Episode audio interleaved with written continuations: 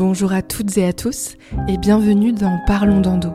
Je suis Tiffany Chailloux et vous écoutez le podcast qui vous parle d'endométriose.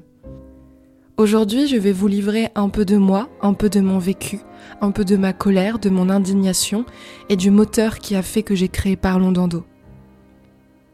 Mais évidemment, ce prisme est déformé par mes yeux, ma sensibilité, mon entourage.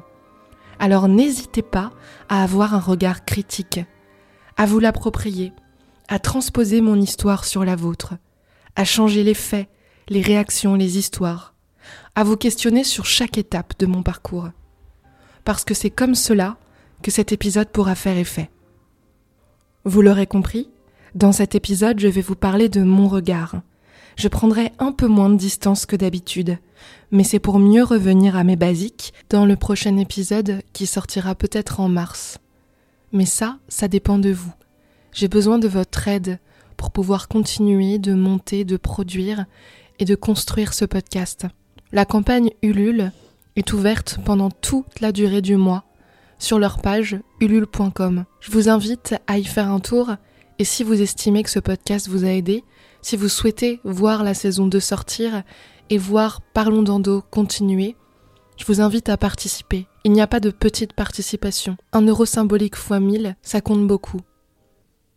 Alors n'hésitez pas à prendre deux minutes pour aller jeter un coup d'œil au travail que j'ai fait et aux contreparties.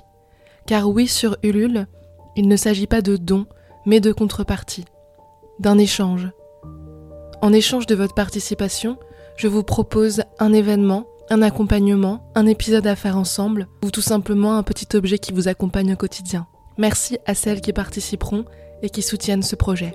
Le projet de Parlons d'endométriose, c'est tout simplement de continuer à exister. N'hésitez pas à aller sur ma page Instagram, le journal de l'endométriose, et à cliquer sur le lien en bio. Ceci étant dit, on commence. Je vous emmène en voyage à travers les temps forts de la vie d'une femme atteinte d'endométriose au XXIe siècle. Certains moments vous choqueront peut-être. Je ne les raconte pas pour ça, ni pour être négative ou dépeindre un tableau trop noir, non, mais tout simplement parce que c'est la réalité. Bien sûr, ici je vais dénoncer des attitudes, des actes manqués, des mots blessants, mais je vais aussi honorer, adorer, remercier, m'émerveiller devant les quelques étoiles qui m'ont tendu la main et qui m'ont permis de redresser la barre et de ne plus être esclave de mes douleurs. Il y a eu quelques étoiles qui m'ont peut-être même sauvé, je l'ignore. Je ne pourrais bien sûr pas tout raconter, l'histoire est trop longue, trop vague, trop brouillon. Mais je vais essayer de définir les points qui m'ont le plus marqué du chemin que j'ai vécu avec l'endométriose, les choses ancrées en moi, dans ma chair, et qui aujourd'hui me blessent encore. Pourquoi je vais vous dire tout ça? Parce que j'ai trouvé que le pire, c'était l'errance. Ce temps de l'ignorance, de la solitude et du rejet.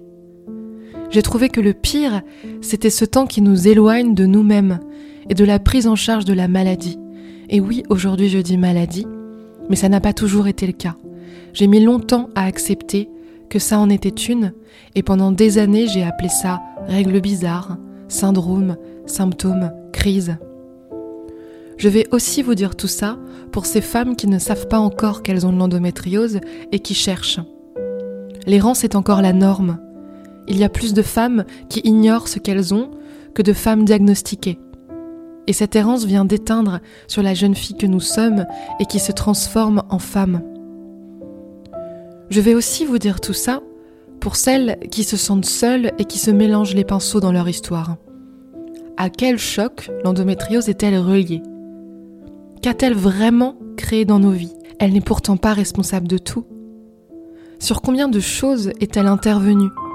Et si elle n'avait pas été là, qui serais-je devenue?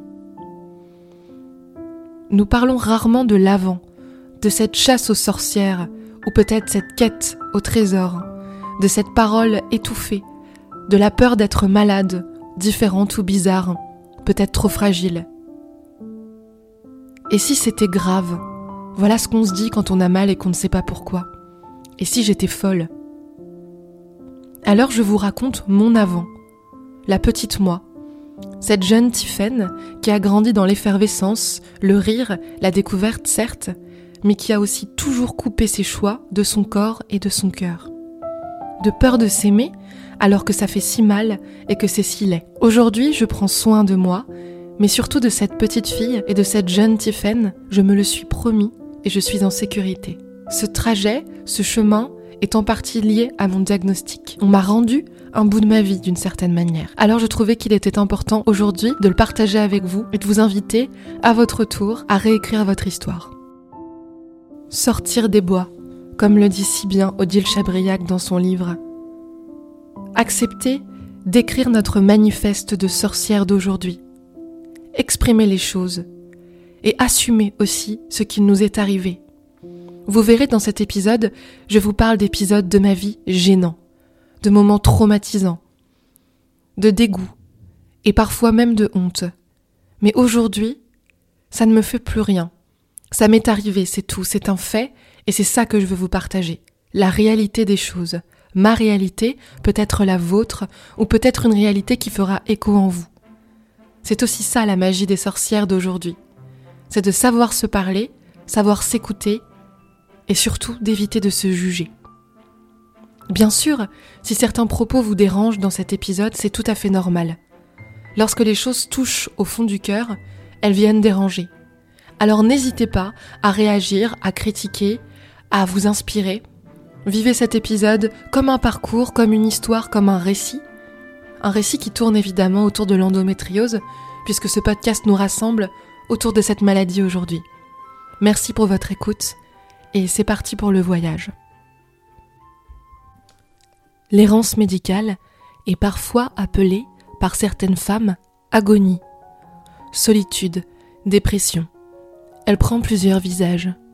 Voici les six temps forts de mon parcours d'errance. Temps fort 1. Celui avec lequel tout a commencé, ce sont mes règles, mes premières règles, le jour où j'ai découvert que je pouvais saigner. J'avais 15 ans. Et jusque-là, je faisais 6 heures de sport par semaine, du volet, du tennis et le sport à l'école.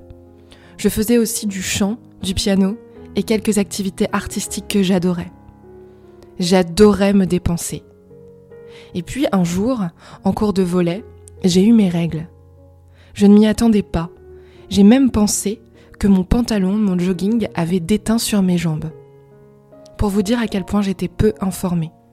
Bien sûr, en cours de SVT, de sciences et vie de la Terre, on nous avait parlé du cycle de la femme, des règles. Mais ça m'était passé au-dessus, je ne me sentais pas concernée. Je n'avais peut-être pas aussi envie d'entendre parler de ce sujet, tout simplement parce que je n'en étais pas là, je ne l'avais jamais vécu. Pourtant, ce jour est bel et bien arrivé, comme pour un grand nombre de jeunes filles. C'était tout de suite pour moi repoussant, dégoûtant. Le sang était noir, épais. Je ne savais pas si c'était normal ou pas, et je n'avais pas envie de poser la question. Je commençais à transpirer beaucoup, je n'étais pas habituée, je restais en pull toute la journée pour cacher les auréoles que j'avais sous les bras. Mes soutiens-gorge n'étaient pas adaptés, je portais encore des brassières d'enfant, et je ne savais pas quoi faire pour que ma poitrine soit soutenue. Pourtant, à cette époque, je faisais du dé. J'étais en pleine croissance hormonale et j'explosais dans mon corps. J'étais très mal à l'aise. Pendant des années, je n'ai pas su gérer mes règles, car mon flux était énorme. Je mettais un tampon super plus toutes les heures. Je pensais que c'était pareil pour tout le monde, et j'ai appris à ne pas en parler. J'achetais des culottes noires pour cacher les taches, et je cachais souvent mes draps. Jusqu'ici, j'étais seule à faire face à ces nouveautés, et comme la majorité des jeunes filles à cette époque, je ressentais du dégoût face à ce corps qui changeait, à ses odeurs, à ses taches et à cette solitude qui grandissait. Ma réaction numéro 1 a été de mettre les choses sous le tapis. C'était comme ça. Mes dialogues étaient courts avec mes amis et ne rentraient pas dans les détails. Tout simplement parce que je me doutais bien qu'il y avait un problème. Mais impossible de l'aborder. Je posais la question, est-ce que t'as tes règles? Depuis combien de temps? Est-ce que ça te fait mal? Oui, non, et puis on s'arrêtait là. Pas plus de discussion que ça. Alors, je vous interroge, à mon tour, et vous, vos règles, vos premières règles, sont-elles survenues dans un cocon d'amour, dans la tristitude totale, ou dans un moment totalement insignifiant, comme si ça n'existait pas? Les avez-vous gérées? Avez-vous trouvé qu'elles étaient gérables? Et vous Vous en rappelez-vous? Temps fort 2. Pour le deuxième temps fort qui a marqué ma vie de femme et ma vie avec mon corps, j'ai 16 ans. Peut-être plutôt 18 en fait, parce que je suis en couple avec ma première relation sérieuse. J'ai très souvent mal pendant les rapports sexuels, mais je découvre tout. L'amour, la passion, mais aussi des émotions désagréables, comme la jalousie ou la trahison. Je découvre aussi la fête et les voyages seuls, l'indépendance. Je ne veux pas m'arrêter là-dessus, sur ces douleurs pendant les rapports sexuels. Mais je suis mal à l'aise avec le sexe. Aïe, ça fait mal comme ça. Non, pas comme ça non plus. Non, je crois que je n'ai pas envie. Et puis tout se sent hors de mes règles. On m'a dit que c'était normal, que c'était le temps que mon cycle se mette en place. Mais je commence à avoir honte. J'ai entendu dire aussi que quelqu'un, un ex ou le copain d'un copain, avait répété que je salissais les draps et que c'était peut-être un peu dégueu. Et la grosse blessure se crée. Je n'en parle plus du tout. Parce que j'ai honte, parce que je n'ai pas envie qu'on me prenne pour une fille dégueu, parce que je ne sais pas ce qui m'arrive, parce que je préfère encore utiliser ma réaction numéro 1, mettre le problème sous le tapis. Temps fort 3. Je suis en camp d'été, avec mes copines, et j'ai mes règles pendant le camp. Cette fois-ci, elles ne sont pas tout à fait comme d'habitude. Même si ça n'est pas la première fois que ça m'arrive, le contexte est un peu plus gênant, car nous dormons sous tente. Et je ne peux pas me lever. Je loupe les activités et surtout je laisse tomber mon équipe. Mon immunité est basse et tout ce sang, ce manque de fer, je tombe malade. Un énorme rhume, puis un autre. Je n'entends pas les réveils le matin, ni ceux de mes camarades, ni ceux des encadrants. Et on me dit que je suis vraiment une loque. Je me dis que c'est vrai. Je ne cherche pas à aller plus loin. Peut-être que je suis une jeune fille paresseuse. J'ai toujours eu besoin de dormir, plus que les autres.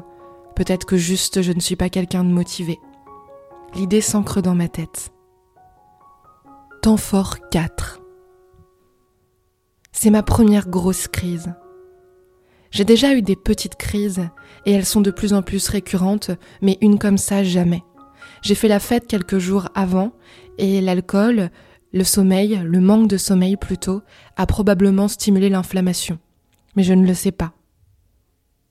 Je suis en formation à cette époque de droit, comme beaucoup d'étudiantes qui ne savaient pas quoi faire d'autre, et je commence à louper des cours. Mais lors de cette grosse crise, je ne peux plus rien faire. J'appelle SOS médecins en pleine nuit, qui viennent me faire une piqûre d'accupant et qui attendent que la douleur passe. Ils me disent que c'est sûrement l'appendicite, mais ce n'est pas l'appendicite. Ils me disent que j'ai peut-être un problème gastrique, un problème au niveau du ventre. On ne pense pas à mes règles. Je suis tombée plusieurs fois dans les pommes, à l'école, au travail, en vacances. On me dit que je manque de fer, mais rien d'autre. L'histoire s'arrête là. Pourtant, je vomis fréquemment le matin. Ma vie continue. Je suis étudiante maintenant j'ai envie de croquer la vie à pleines dents. Mais malheureusement, les douleurs augmentent de plus en plus, et un jour, le coup de grâce est donné. Je loupe mes partiels de Master 1. Malade à ne plus tenir pendant l'épreuve, je cours aux toilettes. Impossible de rester assise devant ma copie. J'essaye de reprendre l'épreuve sereinement, mais je suis prise de nausées, de vomissements. Je n'en peux plus. Je décide de quitter l'épreuve et je ne remettrai jamais les pieds en droit. J'avais loupé des TD, je n'arrivais plus à tenir le rythme. Les chargés de TD étaient plutôt compréhensifs mais ne voulaient pas m'avantager par rapport aux autres et les médecins ne trouvaient rien. J'en suis à mon vingtième médecin. J'ai vu dix gynécologues et dix généralistes. Je les ai vus seuls, personne ne sait ce que j'ai. Personne ne répond à mes questions et on me répond toujours la même chose. Ce sont des crises d'angoisse, mademoiselle, ou vous avez l'appendicite. Je n'ai pas l'appendicite et je ne suis pas angoissée. Mais aucune autre réponse ne résonne. Alors j'ai continué à vivre. J'ai changé d'études, tout naturellement. Aujourd'hui, je me dis que l'endométriose a vraiment impacté mon chemin de vie, mes choix, mon travail, mon rythme, mon assiduité. Mais à cette époque, je pensais que tout venait de moi. Temps fort numéro 5. J'ai déjà vu beaucoup de médecins et ma coloc s'amuse à dire que je suis hypochondriaque. Et je pense, au fond de moi, que j'ai une maladie grave ou que je suis instable psychologiquement. J'ai perdu tous mes repères. Je ne sais pas vraiment qui je suis, ce que j'aime. J'ai très peur de l'avenir, je ne sais pas ce que je vais devenir, j'ai l'impression que mon état est de pire en pire. Sur une écho, une des nombreuses échographies que j'ai faites pendant ces dix années, on voit une tache. Et la radiologue me dit que c'est peut-être une grossesse extra-utérine. C'est un choc. Mais en fait, non. Mon gynécologue m'explique que ça n'en est pas une, que c'est une erreur de jugement. On me dit aussi que j'ai des traces sur les reins et des traces de pyélonéphrite. J'enchaînais les infections urinaires. Mais aucune suite à ces deux remarques. Je continue mon parcours dans la douleur, avec mes reins en compote, mes douleurs à l'utérus, mes taches qui n'ont absolument aucun nom, et rien ne se passe. On me donne une quatrième pilule que j'essaye, et je suis totalement paralysée par les effets secondaires. Je l'arrête et je décide en même temps d'arrêter mes recherches, d'arrêter de voir la psychologue qui me suivait à l'époque et qui ne m'aidait pas beaucoup, et je me renferme sur moi-même. Je décide de clore ce sujet. Je ne suis pas malade, tout vient de moi, je vais apprendre à gérer ma sensibilité, et maintenant, c'est fini, j'arrête les médecins, je suis hypochondriaque. Temps fort numéro 6. Maintenant je suis plus grande. Deux ans se sont passés et j'ai 25 ans. Je vis avec mes douleurs qui reviennent de temps en temps et l'envie consciente et inconsciente de détruire mon corps. J'ai une peur bleue de ne pas être aimée ou crue. J'ai développé une grosse blessure d'abandon qui vient de mon enfance, mais qui se développe avec ma relation avec les médecins, le corps médical, les éducateurs. Et j'ai vraiment du mal à m'aimer. Je pense que j'ai aussi une blessure de rejet, de trahison et d'humiliation. Je vous invite vraiment à découvrir ce livre, Les cinq blessures de l'âme, qui est merveilleux et qui permet d'identifier ces blessures et aussi de les soigner d'une certaine manière en les identifiant, en découvrant les masques que l'on met en place pour se protéger. J'ai arrêté toutes mes activités. Je m'apaise différemment, en lisant, en m'enfermant dans ma chambre, en écoutant de la musique, en dormant. C'est les moments où je me sens le plus moi. J'ai toujours peur de la vie professionnelle, de la vie active. Je crains toujours un peu les soirées, parce que ces douleurs peuvent survenir à tout moment, mais je m'adapte.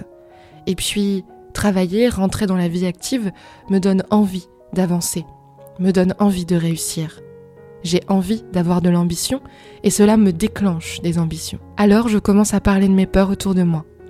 Je demande si c'est normal d'avoir mal à tel moment ou à tel moment. Je demande si c'est normal de saigner de cette manière ou de cette manière. Le sang noir est-il présent chez tout le monde? Le sang épais, les caillots? Comment ça se passe les règles? Comment ça se passe les rapports sexuels? J'ose un peu libérer ma parole auprès de mes très bonnes amies. Et souvent, lorsque j'explique que je m'inquiète, qu'il m'arrive des choses étranges depuis des années, que j'ai l'impression d'être malade, les gens me répondent Bah, les médecins t'ont dit, tu n'avais rien, non?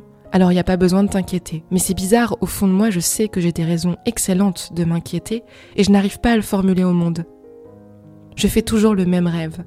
Un rêve où j'arrive à voler, seul, mais lorsque je déclare que j'arrive à voler, personne ne me croit, personne ne me voit m'envoler. Plus tard, lorsque je décrirai ce rêve en travail psy pour essayer d'avancer sur mes blessures, on m'expliquera que c'est un rêve très significatif, que c'est un rêve qui parle d'abandon, de trahison, de solitude et de pouvoir intérieur.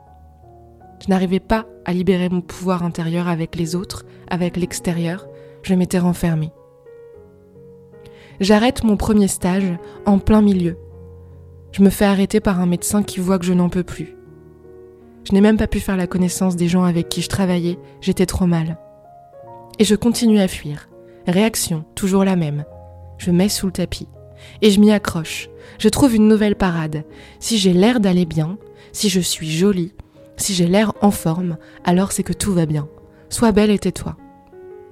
Ok, mais du coup, je développe des masques, je ne suis plus moi-même. Je me sens si faible tout le temps et j'ai besoin de le cacher. Toute mon énergie passe dans cette activité. Cacher ma douleur, cacher ma fatigue, cacher mon problème. À la fin de mon stage, on m'a dit que j'ai été trop absente, trop molle, de toute façon. De toute façon, j'avais détesté ce stage. Je reste sur cet échec en me disant que c'est de ma faute. Et puis, j'enchaîne les arrêts. Je prends même l'habitude d'être en arrêt. Je trouve ça normal, je suis trop épuisée. Et lorsque je trouve un travail qui me plaît, je décide de m'accrocher. Mais mon corps me hurle d'arrêter cette fois. Il me demande d'arrêter de l'ignorer.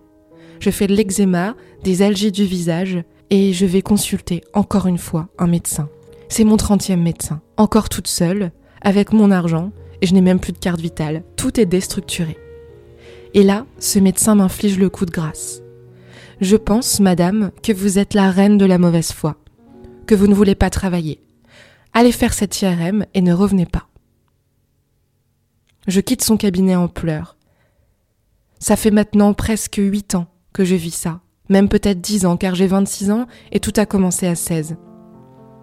Je me sens vraiment l'élément perturbateur, la comédienne, celle qui dit n'importe quoi pour attirer l'attention.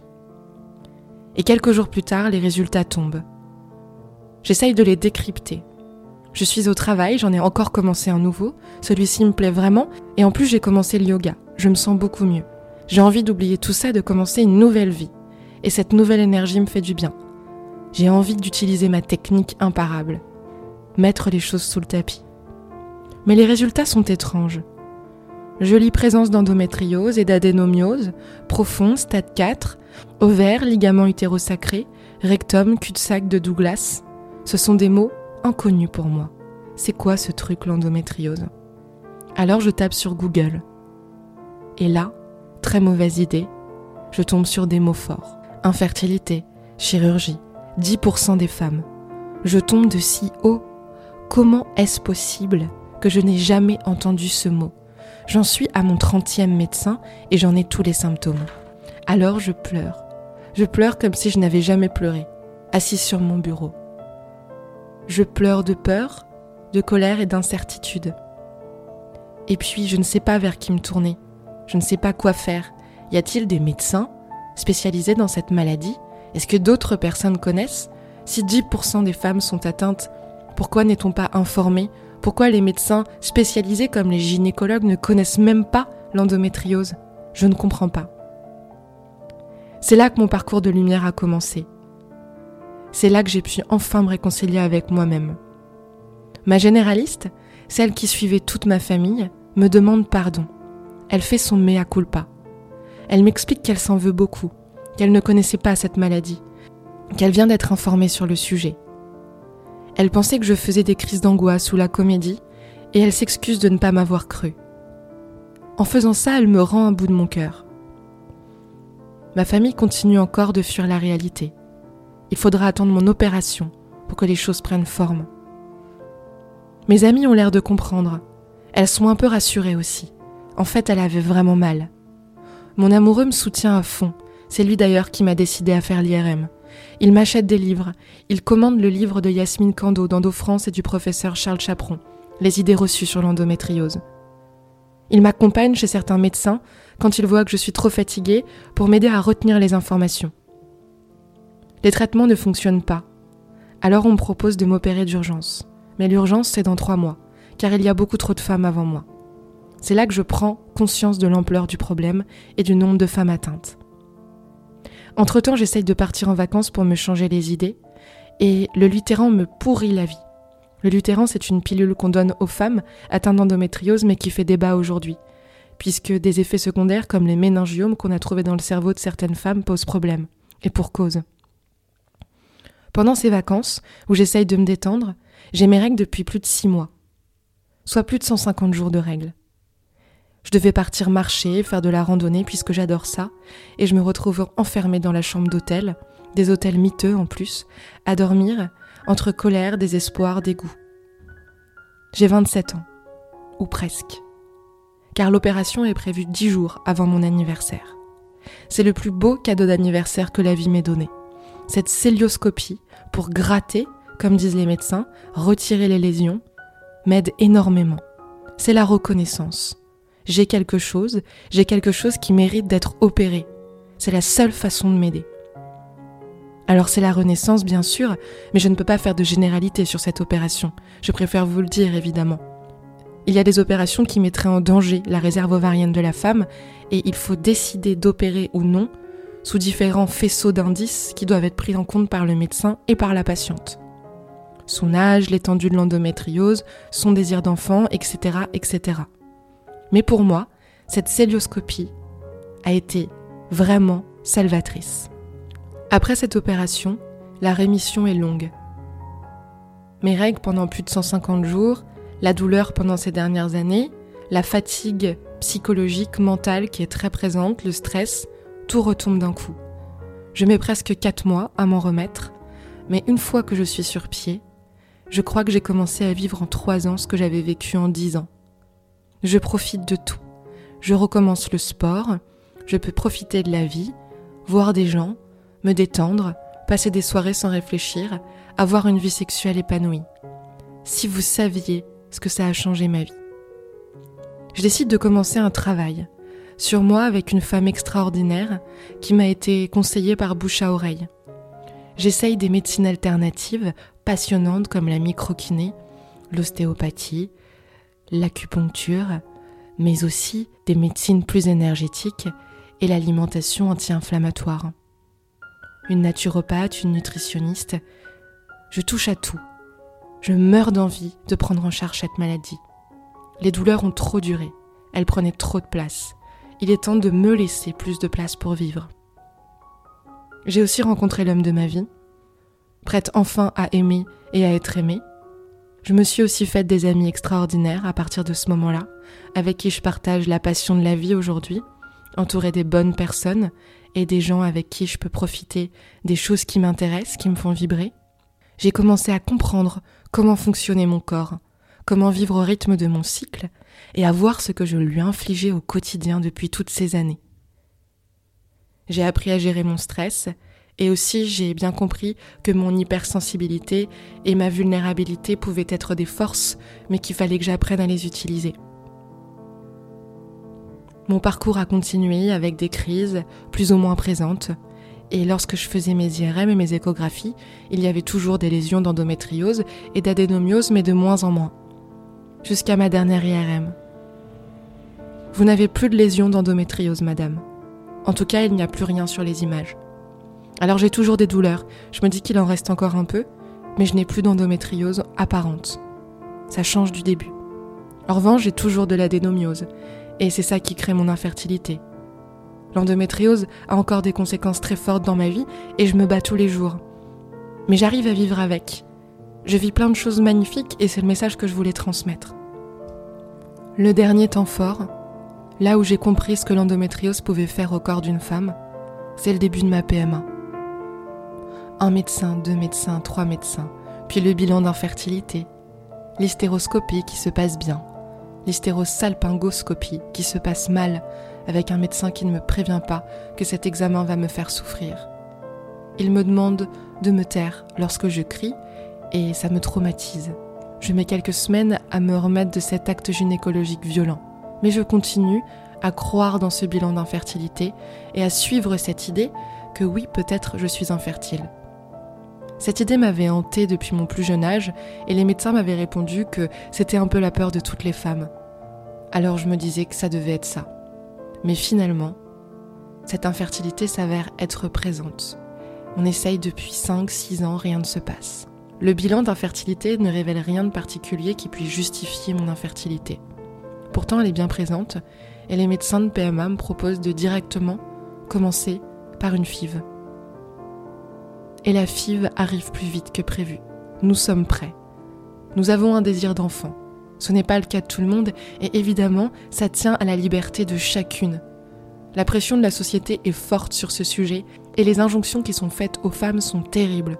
Pourtant, aujourd'hui, moi qui ai vécu ce parcours de PMA, je me dis que vraiment, la maternité est quelque chose de très spécifique et je comprends totalement que nous ne soyons pas toutes appelées à vouloir la vivre. Mais voilà, l'endométriose, que j'ai portée pendant dix ans sans savoir quoi en faire, sans savoir qu'elle était là, m'a conduit jusqu'à l'infertilité. C'est un de ces symptômes. Il ne concerne évidemment pas toutes les endométrioses et pas toutes les femmes, puisque seules 30 à 40% des femmes atteintes d'endométriose rencontrent des problèmes de fertilité. Les 60 autres pourcents n'en rencontrent donc pas. Mais voilà, il y avait des conséquences Et si j'avais été prise en charge, si j'avais pu en parler avec les adultes, avec les femmes autour de moi, si j'avais pu me créer un cercle, une communauté, j'aurais peut-être pu éviter cela.